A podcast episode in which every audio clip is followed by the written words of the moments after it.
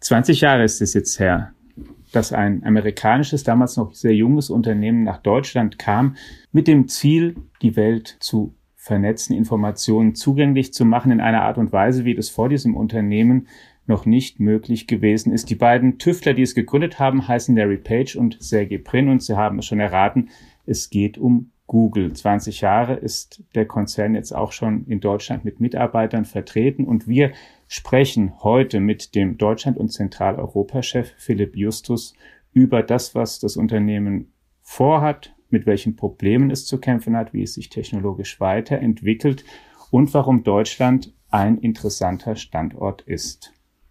Und herzlich willkommen im Digitech Podcast, liebe Hörerinnen und Hörer, und herzlich willkommen, lieber Herr Justus. Vielen Dank, lieber Herr Armbruster. Ich freue mich, da zu sein. Ja, lieber Herr Justus, wo erwischen wir Sie denn? Arbeiten Sie eigentlich wegen der Pandemie oder infolgedessen im Homeoffice meistens noch?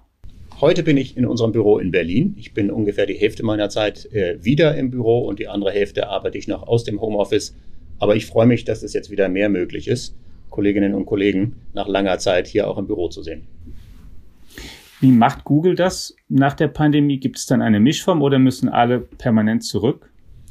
Wir sind noch in einem Modus, dass alle Mitarbeiterinnen und Mitarbeiter freiwillig ins Büro gehen können äh, oder sonst eben von zu Hause arbeiten können.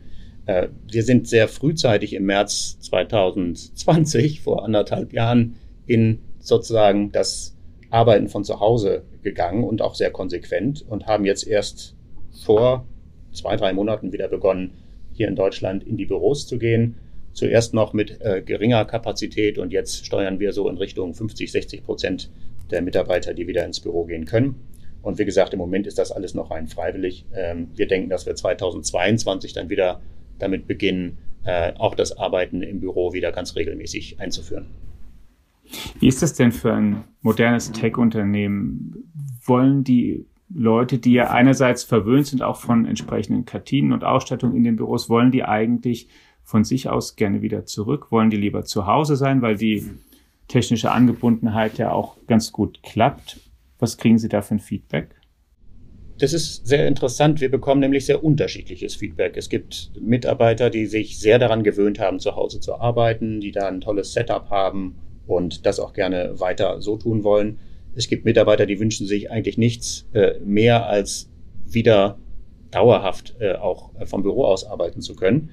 Die meisten sagen uns, dass sie einen Mix zwischen Zuhause und Büro bevorzugen würden. Ich glaube, das geht vielen Unternehmen oder auch vielen Mitarbeitern in vielen Unternehmen so, dass so eine hybride Welt wahrscheinlich das Ideal darstellt, wo man mal zu Hause fokussiert arbeiten kann und dann aber auch den Vorteil hat, im Büro Kolleginnen und Kollegen zu treffen, in Teams arbeiten zu können.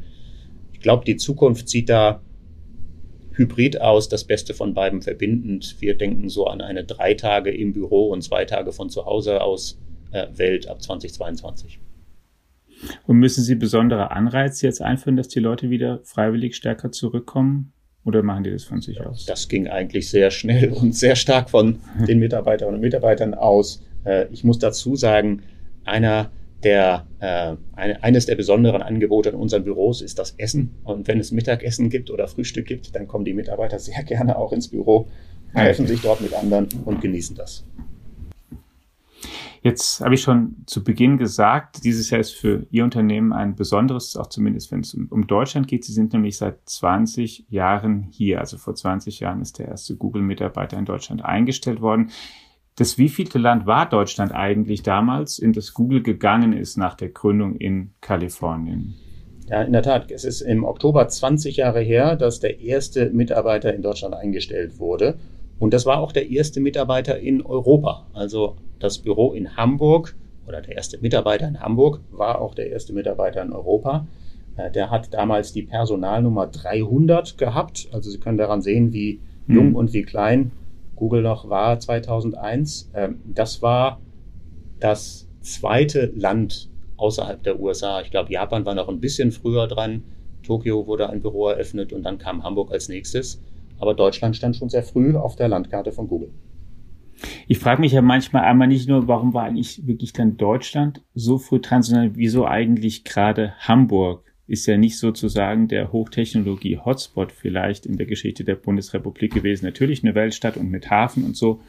Aber wie, wieso eigentlich Hamburg und wieso war dann Deutschland direkt so früh dran? Ja, Hamburg hat sowohl etwas mit dem Mitarbeiter zu tun, der der erste Mitarbeiter war, der hat nämlich in der Nähe von Hamburg gewohnt und sich sehr für Hamburg stark gemacht. Und wie das manchmal in Unternehmensentwicklung ist, hat er da auch ein, eine Möglichkeit gehabt, das äh, mit auch positiv zu beeinflussen. Aber Hamburg als Standort hat eigentlich von Anfang an auch sehr gut für Google gepasst. In Hamburg äh, gab es schon 2001 natürlich eine große Menge, zum Beispiel von äh, Verlagsunternehmen, von äh, Agenturen, aber auch von Unternehmen, die auch äh, als werbetreibende Unternehmen äh, unterwegs sind. Und das waren alles Faktoren, die dazu geführt haben, dass Google gesagt hat, äh, das passt eigentlich sehr gut. Wir wollen ein Büro in Deutschland haben, in dem wir auch mit Unternehmen zusammenarbeiten, mit Agenturen, aber auch mit Werbetreibenden, auch mit Verlagen zusammenarbeiten. Und da passte Hamburg als Standort sehr gut. Wir haben uns natürlich seitdem noch weiterentwickelt. Wir sind heute nicht nur in Hamburg, sondern auch in München und in Berlin und in Frankfurt, also mit vier Büros aufgestellt. Aber Hamburg ist nach wie vor unsere Deutschlandzentrale. Für was braucht denn ein Suchmaschinenanbieter eigentlich so eine große internationale Präsenz oder wo kam denn der Antrieb dann damals her, wir müssen da rausgehen? Man kann ja auch sagen, wir bieten unsere Suchmaschine an und ins Web kann sich ja sowieso jeder ein, ein linken, von wo aus er möchte. Welchen Vorteil hat's denn oder was war damals der Antrieb zu sagen, wir brauchen hier wirklich auch eine physische Präsenz in Deutschland? Wir haben bei Google, und das war natürlich lange vor meiner eigenen Zeit, ich bin damals noch nicht bei Google gewesen, aber wir haben bei Google von Anfang an die Internationalisierung so verstanden, dass wir einerseits globale Produkte haben wollen, also eine zentrale Technologie und Produkte, die im Grunde überall funktionieren, natürlich in verschiedenen Sprachversionen. Natürlich muss man Produkte übersetzen, aber dann auch äh, Mitarbeiter in den einzelnen Ländern, äh, denn nicht nur die Produkte äh, muss man auch zu einem Stück weit anpassen, sondern man braucht auch lokale Partner. Man braucht auch lokale Kunden, lokale Partner, mit denen man arbeitet. In ganz vielen unserer Bereichen ist das so. Also wenn man wie Google die Mission hat, die Informationen der Welt zu organisieren und allen Menschen zugänglich zu machen, dann heißt das auch, man braucht ein Verständnis dafür, was denn die lokal relevanten Informationen sind, die die Menschen suchen. Man braucht auch Partnerschaften dafür. Also wir sind in den letzten 20 Jahren in Deutschland auch sehr stark eben über lokale Zusammenarbeit gewachsen. Ob das ist, dass wir in äh, München angefangen haben, zusammen äh, mit der Staatsbibliothek äh, Bücher zu digitalisieren. Das ist natürlich ein sehr, sehr lokales Geschäft, wenn man Bücher mhm. digitalisiert. Braucht man lokale Partner dafür. Oder ob wir äh, in Hamburg mit den Verkehrsbetrieben dort angefangen haben, Daten auch in Google Maps zugänglich zu machen. Auch über so etwas spricht man letztlich lokal. Oder ob wir mit kleinen und großen Unternehmen arbeiten in unseren Werbeprodukten oder äh, in Google Cloud. Das sind alles lokale Themen. Also beides zusammen, globale, zentrale Produkte zu haben, die stark funktionieren auf der ganzen Welt, aber dann lokale Teams, die für Partnerschaften, für Kunden, letztlich auch für die Nutzerinnen und Nutzer da sind, das, äh, das ist kein Widerspruch, sondern das muss beides zusammen funktionieren. War das damals eigentlich auch schon wichtig, um Ansprechpartner auch für Regierung, Behörden, Aufsichtsgremien zu sein? Gab es damals schon ansatzweise so eine Skepsis, wie es sie heute gibt? Ich glaube, an Regierung und Behörden hat man im Jahr 2001 wahrscheinlich noch nicht so viel gedacht. Äh, das ist erst über die Jahre dazugekommen. Ähm, wir haben schon frühzeitig gemerkt, dass Menschen auch viele Fragen haben, wenn man neue Technologien entwickelt, wie die Suchmaschine Google, wie auch YouTube äh, oder nehmen Sie so ein Beispiel wie Google Street View, dass dann auch viele Fragen kommen, äh, von Nutzern kommen, aber auch von Behörden kommen, die dann sich dazu austauschen wollen, die verstehen wollen, was diese Produkte eigentlich können, welche Daten da gesammelt werden. Ich würde sagen, das ist einige Jahre später dann mehr in den Fokus gerückt, auch dafür Ansprechpartner zu haben, die lokal da sind und die sich auch austauschen darüber, äh, was in einem Land wie Deutschland erwartet wird und wie wir diesen Erwartungen begegnen können. Suchen die Deutschen denn andere Sachen als zum Beispiel die Amerikaner oder die Franzosen? Das frage ich mich ja auch manchmal. Es gibt sie eben, wie Sie sagten, lokale Präsenz und äh, Projekte, die hier mit lokalen Partnern gemacht werden. Aber wenn die Deutschen suchen, suchen sie nach was grundsätzlich anderem. Und ich meine jetzt damit nicht ähm, natürlich andere Sightseeing. Also vielleicht suchen die in Deutschland natürlich, wer sucht vielleicht den Kölner Dom und in Amerika den Yellowstone Nationalpark oder sowas, sondern so andere Themen einfach, die man, die so typisch deutsch sind, die Ihnen aufgefallen sind? Ich finde, man sieht das sehr schön auf Google Trends. Wir haben ja Google Trends als Produkt, wo wir auch die Suchtrends eines Jahres immer wieder veröffentlichen. Und da gibt es schon beides. Da gibt es globale Trends, also wenn man jetzt in den letzten Jahren das Thema Umwelt nimmt, dann ist das ein globaler Trend, dass nach Umweltthemen gesucht wird. Oder wenn es äh, im Bereich Musik irgendeinen wahnsinnig erfolgreichen Künstler oder eine Künstlerin gegeben hat, werden diese Dinge weltweit gesucht. Aber es gibt schon natürlich auch sehr stark lokale Suchbegriffe, nach denen überhaupt nur in diesen Ländern gesucht wird. Und das hat nicht nur was mit Sprache zu tun, das hat auch was damit zu tun, was die Leute eigentlich, äh, was die Leute interessiert. Bei YouTube ist das ähnlich. Auch da gibt es sowohl sehr globale Inhalte, die alle Nutzerinnen und Nutzer weltweit interessieren. Musik, Sport, solche Dinge gehören dazu. Aber es gibt auch extrem lokale Dinge, wo wahrscheinlich außerhalb von Deutschland ähm, sich niemand damit beschäftigen würde oder nur wenige Menschen damit beschäftigen würden. Das gibt es schon auch. Was ist so eine typisch deutsche Suchanfrage? Also typisch deutsche Suchanfragen sind natürlich bei einer Bundestagswahl sowas wie der Wahlomat, das gibt es nur in Deutschland. Äh, das Münchner Oktoberfest gibt es nur in Deutschland, wird natürlich auch weltweit gesucht, aber mit großem Interesse hier. Äh, ja, also da ich denke mal, Gartenzwerge mhm. gibt es vor allem in Deutschland. Äh, aber darüber hinaus würde ich einfach äh, sagen, die Zuhörer unseres Podcasts einmal auf Google Trends einladen zu schauen. Da sieht man tatsächlich, was gerade besonders trendet und das ist immer sehr spannend. Jetzt hat sich die Suche über die vergangenen 20 Jahre ja sehr stark verändert. Am Anfang gab es oder immer schon gibt es natürlich dieses Suchfeld, was jeder kennt, vor weißem Hintergrund. Und inzwischen gibt es eine ganze Menge mehr dann gibt es ähm, Antworten auf die wichtigsten Fragen zu bestimmten Begriffen, Fragen, die aufgrund von, von Datenauswertungen oder von, von, von, von Training eben für wahrscheinlich gehalten werden, dass die Nutzer sie haben, wenn sie einen bestimmten Begriff suchen. Also die scheint mir so zu sein, der Trend geht eben dazu hin, nicht nur das reine Ergebnis zu haben, sondern immer mehr auch erahnen zu wollen, warum jemand gerade was sucht. Und dann gibt es, haben Sie auch gerade vorgestellt, äh, Techniken. Eine, die versteckt sich hinter dem Kürzel MUM. MUM steht für Multitask Unified Model mit der Idee, dass die Suche auch über Bilder suchen kann oder irgendwann mal über Audio-Eingaben suchen kann. Wenn Sie da mal nach vorne blicken in fünf bis zehn Jahren, wie sieht denn dann oder wie geht es denn weiter in der Suche eigentlich allein in diesem Prozess, wie der sich entwickelt?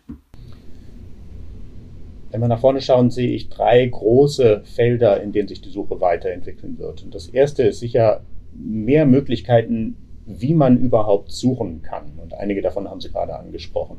In der Tat ist es so, dass die meisten Suchen uns heute noch als geschriebener Text im Suchfeld erreichen. Mhm. Äh, Daran haben wir uns alle gewöhnt äh, und das ist natürlich die, die sozusagen noch die dominante Form, sei es auf dem Smartphone oder äh, auf einem äh, stationären Rechner. In den nächsten Jahren kommen sicher viele neue Möglichkeiten dazu und das beginnt mit gesprochener Sprache. Also ich spreche in mein Handy und die Spracherkennung übersetzt das in Text. Das gibt es schon heute, aber wir sehen einen sehr deutlichen Nutzertrend, dass das auch mehr und mehr tatsächlich genutzt wird. Und dann werden auch andere Kombinationen gesucht. Dann ist es nicht mehr das einzelne Wort, häufig sind es dann ganze Sätze. Dann gibt es eine äh, Semantik, die man verstehen muss, eben nicht nur ein einzelnes Wort, sondern möglicherweise eine Frage, die einem gestellt wird. Äh, wir sehen auch zunehmend, dass über Fotos gesucht wird. Äh, das beginnt zum Beispiel in Google Fotos, dass man sagt, zeig mir Fotos von Bergen, Meer, mir und meiner Tochter oder anderen Begriffen. Das heißt, man sucht über Begriffe nach Fotos oder man sucht mit Fotos nach anderen Dingen. Und diese, diese äh, Möglichkeit auch per Foto zu suchen, die entwickeln wir jetzt gerade sehr stark in Google Lens. Google Lens ist ein Produkt, was eben Ihnen mhm. ermöglicht zu sagen, was ist eigentlich auf einem Foto drauf, was sehe ich da? Und nach anderen Dingen zu suchen, die möglicherweise mit diesem Kontext zu tun haben. Also beispielsweise, Sie sehen jemanden, der auf einem Foto ein Hemd mit einem besonderen Muster trägt und gehen auf Google Lens und wollen erstmal nach diesem Muster suchen. Oder sie stellen Google Lens die Frage oder Google die Frage, zeig mir doch mal Socken, die ein ähnliches Muster haben wie das Muster, was ich auf diesem Foto sehe. Da sehen Sie, da ist die Komplexität schon sehr viel höher als bei der heute noch mhm. dominanten Suchform, in der man einen geschriebenen Text eingibt. Und ich glaube, mehr Formen der Suche, also per gesprochener Sprache, über Bilder, über andere Dinge, die schon einen bestimmten Kontext vorgeben, werden sicher erhebliche Erweiterungen der Suche in den nächsten Jahren äh, her hervorbringen. Und das sind auch Felder, in denen wir sehr stark äh, Innovationen entwickeln. Ist aber auch der Grund, warum das eben erst jetzt kommt, weil es sozusagen komplexer ist, einfach Bilder zu erkennen und zuzuordnen, weil es ja nicht, ähm, wenn ich jetzt vom natürlichen Verhalten ausgehe, suche ich natürlich sowieso, also ist natürlich eine Tastatur zu bedienen oder dann ein Smartphone per, per, per Knopfdruck zu bedienen, natürlich jetzt eher unbequemer, als einfach dem was zu sagen, weil wir Menschen ja ein bisschen so geboren sind, dass wir Fragen einfach stellen, indem wir sie aussprechen. Oder einfach was hinzeigen und fragen, was ist das denn? Ja, genau. Also der, die sehr viel intuitivere Anwendung ist einfach zu sprechen, wie wir das auch jetzt gerade miteinander tun. Ähm, wir stellen uns gegenseitig Fragen und verstehen den Kontext und können auch einordnen, was damit gemeint ist. Und man muss sagen, dass erst jetzt wir langsam in der Lage sind, diesen Kontext einer gesprochenen Frage oder eines Satzes auch wirklich voll zu verstehen und das nicht nur als Abfolge von Wörtern zu verstehen, sondern im Zusammenhang und im Kontext und vielleicht auch besser zu verstehen, wenn wir jetzt zwei oder drei oder vier Fragen haben, wie sind diese Fragen eigentlich miteinander verbunden?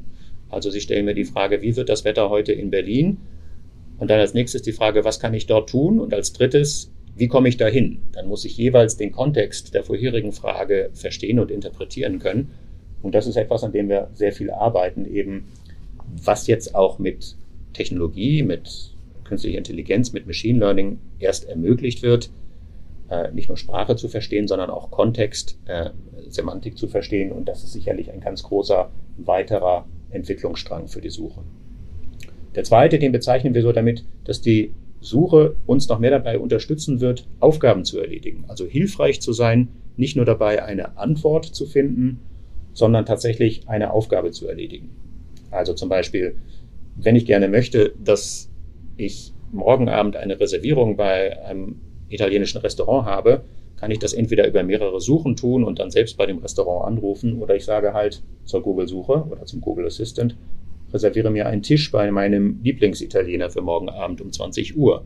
Das ist eine sehr komplexe Aufgabenstellung, aber unsere mhm. Vision und Perspektive ist, dass die Suche oder in diesem Fall der Google Assistant in Zukunft das versteht und das auch für bestimmte Abläufe äh, umsetzen kann. Ob das jetzt ist, einen Tisch zu reservieren oder ein Ticket zu kaufen oder vielleicht auch einen Flug zu buchen, da kann man sich schon vorstellen, dass eben der Weg von einer Suchmaschine zu einem hilfreichen Assistenten, der Aufgaben erledigt, äh, in Zukunft sehr spannend wird.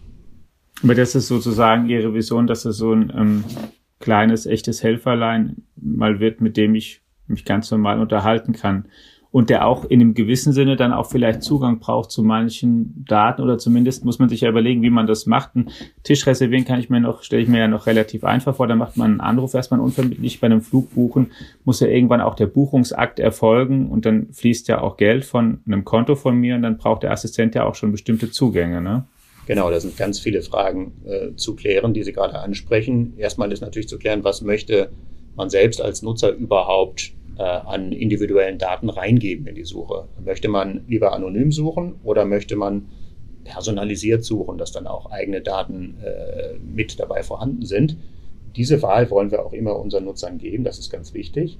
Aber wenn man das eben möchte, dass man sagt, okay, ich möchte, dass Google versteht, wie ich heiße, ich bin Philipp Justus, wo ich wohne, ähm, was mein Lieblingsrestaurant ist oder von wo nach wo ich gerne fliegen möchte, dann ist unsere Vision, dass wir eben auch solche Aufgaben, äh, dass wir dabei unterstützen wollen, diese Arten von Aufgaben zu erledigen. Kann auch ein Kauf eben von einem Produkt über einen Online-Store sein oder die Navigation über Google Maps. Je mehr ich bereit bin, auch zu sagen, über mich äh, sozusagen hineinzugeben in, in diesen Dienst, mhm. kann dieser Dienst mich dabei unterstützen, dann auch etwas zu tun.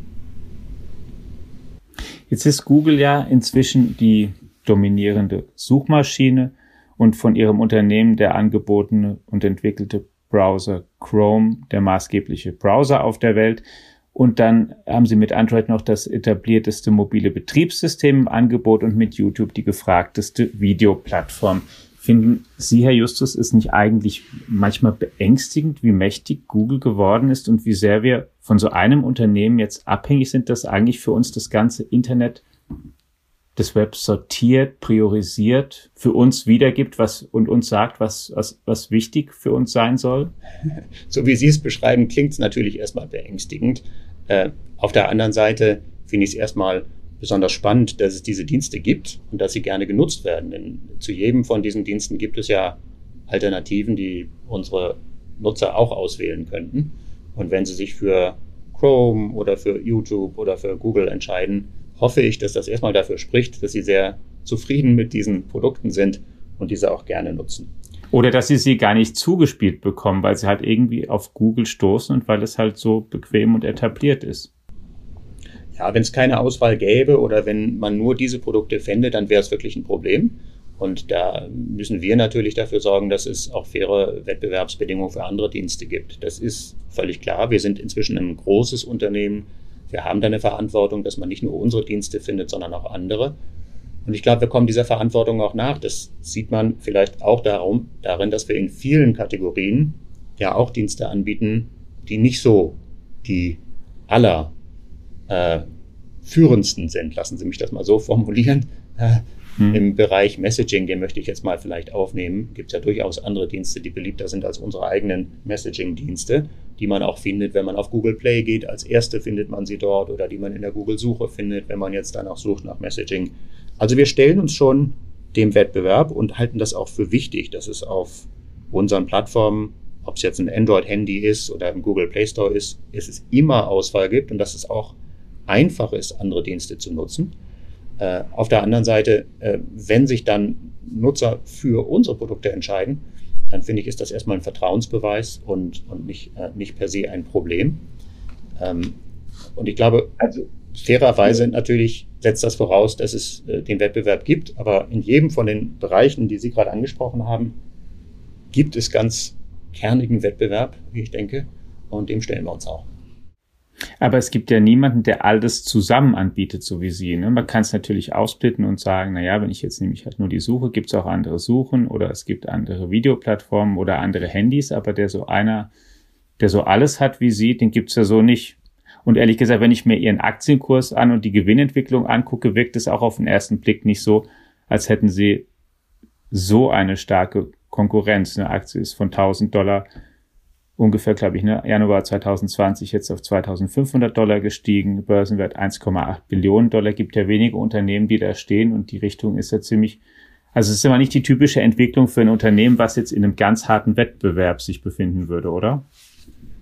Naja, man kann ja beides sein. Man kann ja erfolgreich sein und trotzdem Wettbewerb haben. Das ist ja, äh, das ist ja sicher so. Und ich finde, wenn Sie jetzt sagen, gibt es Unternehmen, die genauso aussehen wie Google, nochmal ein zweites und ein drittes und ein viertes Mal ist die Antwort wahrscheinlich nein. Genau in dieser Konstellation gibt es die nicht. Aber denken Sie doch mal an, ich nehme jetzt mal das Beispiel von Apple. Die sind auch ein sehr erfolgreiches Unternehmen, sind sogar momentan das am höchsten bewertete Unternehmen der Welt, wenn ich richtig informiert bin. Die bieten ja eine ganz mhm. breite Palette von Produkten und Dienstleistungen äh, an im Apple-Ökosystem. Nicht nur Hardware, sondern auch Software und Dienste und äh, Video-Streaming und so weiter, sind sehr erfolgreich mit dem, was sie tun. Und in fast allen diesen Produktbereichen haben wir auch einen gemeinsamen Wettbewerb und Überschneidung. Oder nehmen Sie Amazon. Jetzt sind wir kein Einzelhändler wie Amazon, aber in vielen Bereichen, in denen Amazon erfolgreich und stark im Markt unterwegs ist, haben wir schon auch ein Wettbewerbsverhältnis mit Amazon. Ähm, denken Sie mal an Amazon Prime oder denken Sie an Cloud Computing äh, und viele andere Bereiche, die Amazon sehr erfolgreich hat. Äh, und auch, wir könnten das Beispiel weiterführen mhm. zu Microsoft, denn auch mit Microsoft haben wir ganz viele interessante Wettbewerbsbereiche. Und so ist das eigentlich weiter. Ich glaube, die Technologieunternehmen, die großen Technologieunternehmen sehen alle etwas unterschiedlich aus, haben alle einen, vielleicht einen Kern, aus dem sie kommen, der jeweils einzigartig ist, aber doch in ganz vielen Bereichen sehr viel Wettbewerb miteinander. Und ich glaube, das, das sollte man nicht unterschätzen, wenn man auf diese Unternehmen guckt. Auch wenn wir ein, eine starke und sehr positive Entwicklung in den letzten Jahren hatten, ist das, denke ich, eine Funktion auch von Innovationskraft und guten Produkten, die wir unseren Kunden anbieten. Die EU jedenfalls findet auch, dass ihre Macht sehr groß, vielleicht zu groß ist von allen großen Tech-Unternehmen. Und in Brüssel gibt es zwei Regulierungsgesetzesvorhaben, den Digital Markets Act und den Digital Services Act, die dort vorangetrieben werden, die ähm, grob zusammengefasst auch so eine Art Aufsicht für die größten Tech-Unternehmen sein sollen, gar nicht unähnlich der, der, des Prinzips, der Prinzipien, die so hinter der Bankenaufsicht stehen. Wie sehr sind Sie denn in Sorge, wenn Sie diese Entwicklung da sehen? Ich denke, es ist richtig und es ist gut, dass die EU einen gemeinsamen Rahmen für die EU, für die 27 Mitgliedstaaten schafft, in beiden Bereichen. Digital Markets Act und Digital Services Act haben Sie beide angesprochen. Letztlich geht es ja darum, einerseits im Digital Markets Act sicherzustellen, dass Wettbewerb herrscht und dass faire Wettbewerbsbedingungen äh, da sind. Und im Digital Services Act geht es darum, zu definieren, welche Verantwortung eigentlich große Intermediäre, große Technologieplattformen haben für die Inhalte, die über sie äh, bereitgestellt werden. Und beides sind wichtige Themen. Ich kann also zunächst mal die Zielsetzung beider Gesetzesvorhaben nur unterstützen und das tun wir auch als Unternehmen. Ich glaube, dann in der Ausgestaltung ist es wichtig, das so zu tun, dass am Ende trotzdem Innovation stattfinden kann. Also ich sage jetzt mal bewusst trotzdem, also wenn man neue Regeln einführt, mhm. trotzdem Innovation stattfinden kann und dass es auch nicht zu in Anführungszeichen unerwünschten Konsequenzen kommt, die nämlich durch Überregulierung entstehen können. Ich gebe Ihnen mal ein Beispiel. Im Digital Markets Act gibt es in den Entwürfen, die dort diskutiert werden, mögliche Einschränkungen, wenn man mehrere Produkte miteinander kombinieren will. Äh, also wenn man wie wir in einem Bereich einen besonders großen Dienst hat, äh, sagt der Digital Markets Act, hat man erhebliche Einschränkungen dabei, wie man diesen Dienst mit einem anderen Dienst kombinieren kann. Aber ganz viel Innovation entsteht ja gerade an der Schnittstelle zwischen Diensten. Also ein schönes Beispiel dafür ist sicher das Smartphone. Wir alle freuen uns darüber, dass wir in unserem Smartphone nicht nur ein Telefon haben, sondern auch eine hervorragende Kamera haben. Äh, und diese Kamera funktioniert auch besonders gut in der Kombination mit dem Smartphone. Wenn man jetzt sagen würde, wenn du ein besonders gutes Telefon hast, darfst du in Zukunft nicht mehr Innovationen, deine eigenen Innovationen der Kamera dort einbringen, wäre das eine erhebliche Einschränkung der Innovationsmöglichkeiten. Und das Gleiche gilt für viele andere Bereiche. Also Innovation, technische Innovation der letzten Jahre hat häufig etwas damit zu tun gehabt, dass bestehende Technologien und Dienste besonders gut verknüpft werden. Und das muss auch in Zukunft möglich sein. Äh, das ist nicht nur für uns wichtig, letztlich ist das auch für die Nutzerinnen und Nutzer wichtig und für die Unternehmen, die unsere Dienste nutzen. Denn wir wollen ja sicherstellen, dass wir sozusagen in Europa auch die innovativsten Angebote bekommen und nicht äh, hier äh, ein Internet zweiter Klasse und mit Diensten, die vielleicht eben nicht so innovativ sind wie in anderen, ähm, in anderen äh, Geografien. Und wenn die EU beschließt, dass sie die Verknüpfung so einschränken möchte, wie das ungefähr jetzt so in den Paketen steht, was heißt das für Sie dann? Ja, das heißt, dass wir uns dann für jedes Produkt sehr genau anschauen müssen, welche Produktverknüpfungen dann wie möglich sind. Und nochmal, wenn wir zum Beispiel über die Suche sprechen und wenn Sie dort wissen möchten, mhm äh, wenn Sie suchen nach Informationen zu einem Restaurant in einer Stadt, in die Sie gehen, dann wollen Sie wahrscheinlich neben dem Link zu dem Restaurant auch die Anzeige einer Karte haben, eines Maps-Services äh, oder die Reservierung vornehmen können.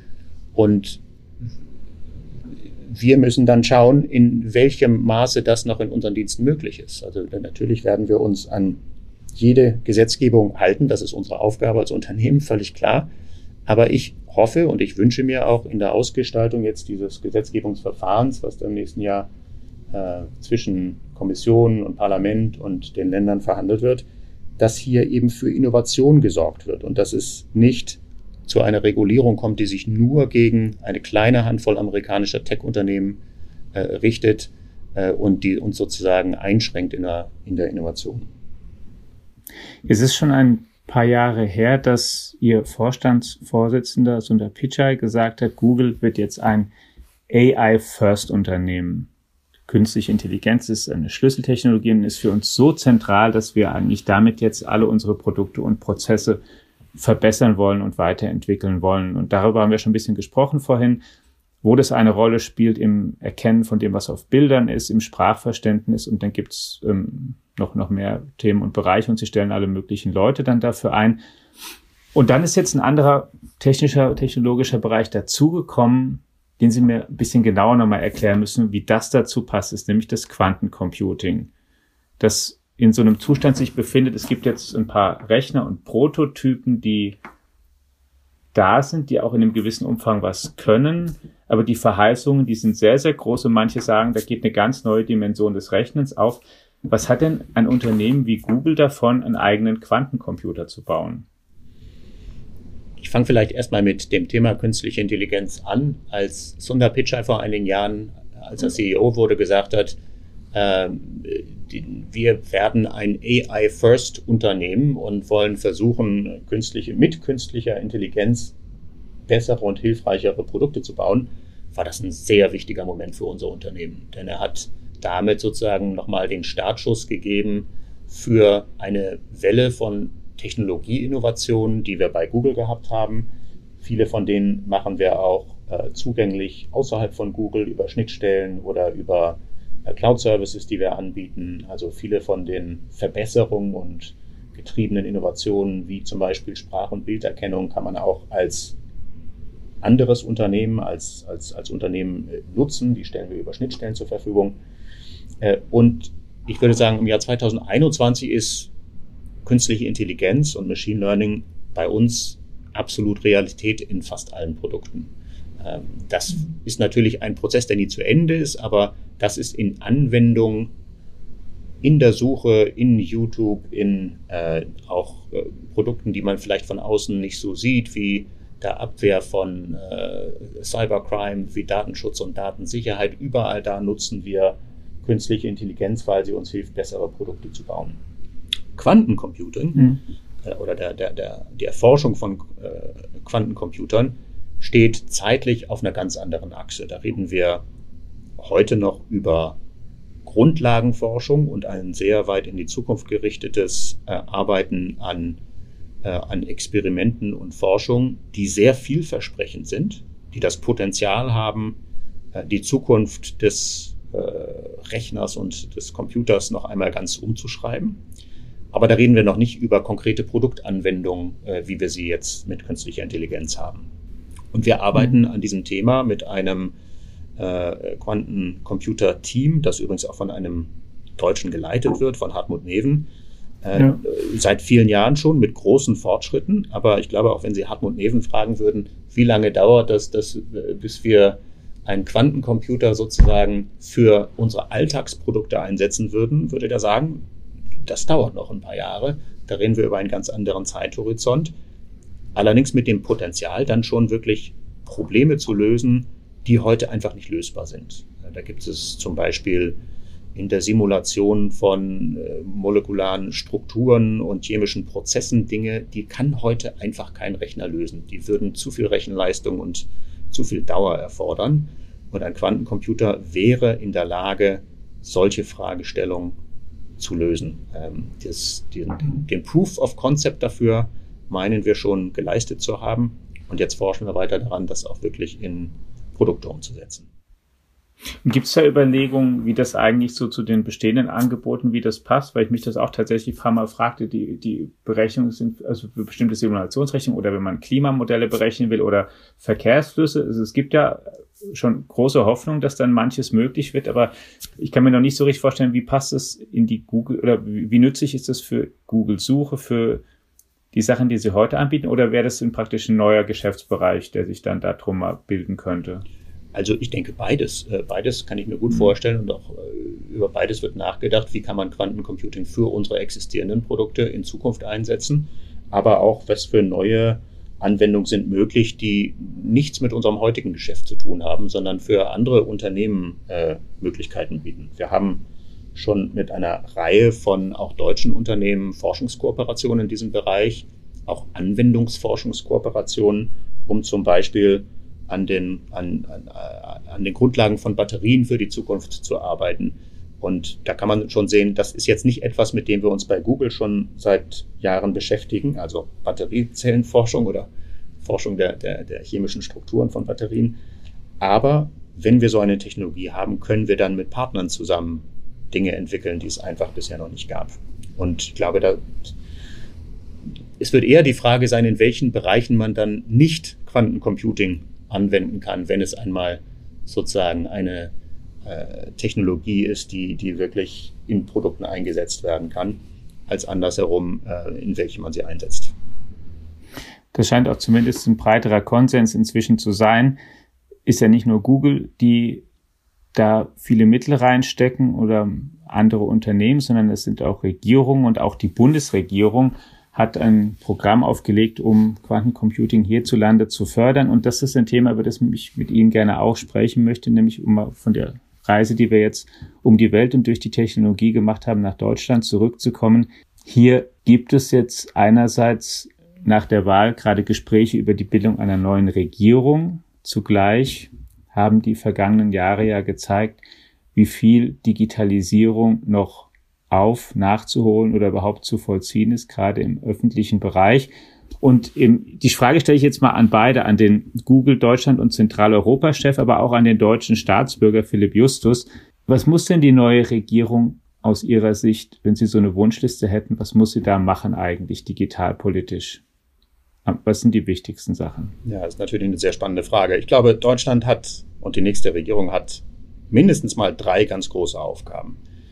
Klimaschutz als wichtigste Aufgabe, wirtschaftliches Wachstum als zweite Aufgabe und gesellschaftlichen Zusammenhalt als dritte Aufgabe. Und bei allen drei Aufgaben kann Technologie und kann Digitalisierung einen enormen Beitrag leisten. Aber Stand heute sind wir unterdigitalisiert und nutzen unser Potenzial da noch nicht aus. Das bedeutet, ich wünsche mir von einer neuen Regierung, dass sie Digitalisierung als Kernbeitrag für alle drei Themen sieht, nämlich als Kernbeitrag zur Lösung der Klimaschutzherausforderungen, vor denen wir stehen, des Wirtschaftswachstums, aber auch des gesellschaftlichen Zusammenhalts. Ich habe das Gefühl, dass in den letzten Jahren Regierungen sich vielleicht mehr mit den Risiken von Digitalisierung beschäftigt haben als mit den Chancen. Ich würde mir wünschen, ein offeneres Mindset und eine, ein beherzteres Zugreifen. Und damit meine ich jetzt nicht nur die äh, infrastrukturellen Fragen zu lösen. Natürlich müssen wir auch noch mehr für 5G und Breitbandausbau tun. Aber letztlich beginnt Digitalisierung ja mit den Fähigkeiten, die Menschen mitbringen. Wir brauchen, denke ich, einen Riesenfokus auf digitale Bildung, äh, schon in Schulen, aber auch in Studium und in der beruflichen Weiterbildung. Äh, digitale Bildung wird ein Schlüssel dafür sein, dass dann das Wirtschaftswachstum äh, erreicht werden kann, der wirtschaftliche Umbau erreicht werden kann. Wir brauchen auch Digitalisierung beim Thema Umwelt. Denken Sie mal an das Thema Smart Cities, Smart Grids, Smart Home, all diese Fragen der äh, intelligenteren Steuerung von Netzwerken für die Umweltprobleme unserer Zeit brauchen erhebliche Fortschritte durch Digitalisierung. Dazu muss man bereit sein, mehr Daten miteinander zu teilen, als Stichwort Open Data, dass die Bundesregierung, aber auch die Landesregierung, äh, Umweltbehörden entsprechende Daten zur Verfügung stellen, dass es einfach gemacht wird, mit solchen Daten zu arbeiten, dass intelligente Netze gebaut werden. Also Digitalisierung kann alle diese Themen beflügeln, Wirtschaftswachstum, Klimaschutz, auch gesellschaftlichen Zusammenhalt. Aber wir brauchen viel mehr, als wir bisher hatten. Und da wünsche ich mir ein ein echtes Feuerwerk der Digitalisierung in den nächsten vier Jahren.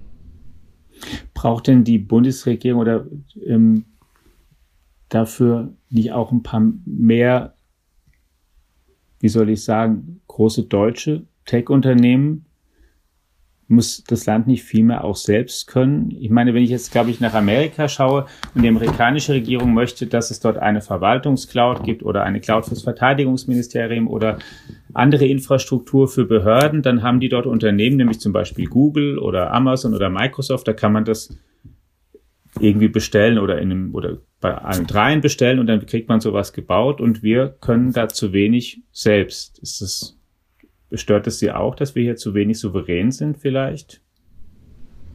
Erstmal stimme ich mit Ihnen überein, wir brauchen mehr Technologieunternehmen in Deutschland und wir brauchen dann auch mehr Bereitschaft, in Deutschland auf Technologieunternehmen auch zu setzen, auch auf Startups zu setzen, die vielleicht neue, gute Ideen haben und jetzt wachsen wollen und nicht zu warten, bis die schon zehn Jahre am Markt sind oder 20, äh, bevor man die Produkte einsetzt.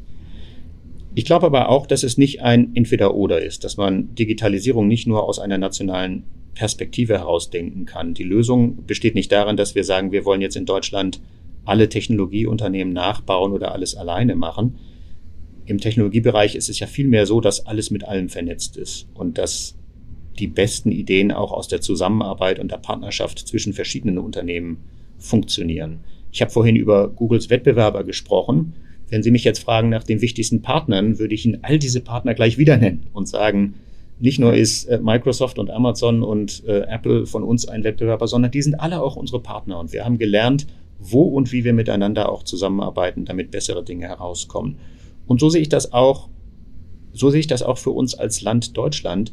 Natürlich gibt es Dinge, die wir hier stärker entwickeln sollten, aber wir sollten das nicht sozusagen in Abschottung tun und sagen, jetzt setzen wir mal nur noch auf eine deutsche Cloud oder wir bauen jetzt unsere eigenen Dienste nochmal von Null auf, sondern wir sollten uns gut überlegen, wo nutzen wir das, was es anderswo gibt, um schneller voranzukommen, wo bauen wir Partnerschaften und wo fördern wir dann auch äh, Startups und Unternehmen, nicht nur Startups übrigens, wir haben ja schon ein erfolgreiches Digital-Ökosystem in Deutschland, wo fördern wir auch die Erfolgreichen, damit sie noch größer werden und vielleicht auch zu digitalen äh, weltweiten Champions werden. Ich denke, wir haben schon viel mehr an tollen Unternehmen in Deutschland, als wir manchmal uns äh, in der öffentlichen Diskussion so trauen zu sagen. Wenn ich jetzt sehe, wer alles in den DAX 40 äh, aufgestiegen ist, da sind ja auch eine Reihe wirklich von neun digitalen Champions dabei, die in Deutschland geboren worden sind. Solche brauchen wir natürlich noch mehr und auch vielleicht ein bisschen mehr Mut zu sagen, ähm, wir trauen uns äh, auch solche Unternehmen aus Deutschland heraus äh, zu bauen, damit sie dann auch international erfolgreich sind. Und was fehlt, damit, sagen wir mal, wenn in ein paar Jahren oder in diesem Jahr sich hier Leute treffen, so wie Larry Page und Sergey Brin und im, sprichwörtlich in der Garage ihr Unternehmen gründen, damit die auch die Chance haben, mal so ein Weltkonzern zu werden, wie Sie es einer sind heute? Ich denke, wir haben ganz viele große und wichtige Voraussetzungen heute in Deutschland schon. Äh, wir haben hervorragend ausgebildete Leute, wir haben eine, eine Kultur auch der, der Forschung und der Innovation. Was fehlt aus meiner Sicht ist einerseits Kapital, um Unternehmen, die hier erfolgreich sind, auch schneller größer zu machen. Vielleicht zweitens so etwas wie ähm, die Bereitschaft, in ganz großen und vielleicht auch ein bisschen verrückten Kategorien zu denken, wie man das manchmal aus Amerika und auch aus Silicon Valley kennt, sich eben von Anfang an zu sagen, ich baue jetzt ein weltweites Unternehmen und ich baue jetzt nicht nur ein Unternehmen für, für ein Land. Da könnten vielleicht auch die, die Unternehmer noch mehr die Ambition haben, wie man sie zum Beispiel auch in Israel sieht. Ich habe viele äh, Startups in Israel kennengelernt, die haben von Anfang an gesagt, wir bauen unser Startup eigentlich nicht für Israel, sondern für die ganze Welt. Und so ein bisschen dieser Gedanke, was Globales von Anfang an zu bauen, der wäre, glaube ich, auf Startup-Seite wichtig. Dann Finanzierung, habe ich schon gesagt. Und dann im Business-Bereich brauchen wir mehr Bereitschaft, mit Startups zusammenzuarbeiten und denen auch zu vertrauen, dass sie tolle Dienste haben. Sagt Philipp Justus, Deutschland- und Zentraleuropa-Chef des Internetunternehmens Google, mit dem wir gesprochen haben heute darüber, wie Google sich entwickelt hat und weiterentwickelt, wie es sich in den 20 Jahren entwickelt hat, die es jetzt schon physisch auch in Deutschland vertreten ist und wie es technologisch auf wichtige Trends wie künstliche Intelligenz und Quantencomputing reagiert. Lieber Herr Justus, ganz herzlichen Dank für Ihre Zeit, die Sie sich genommen haben. Sehr gerne, vielen Dank Ihnen, mir hat Spaß gemacht.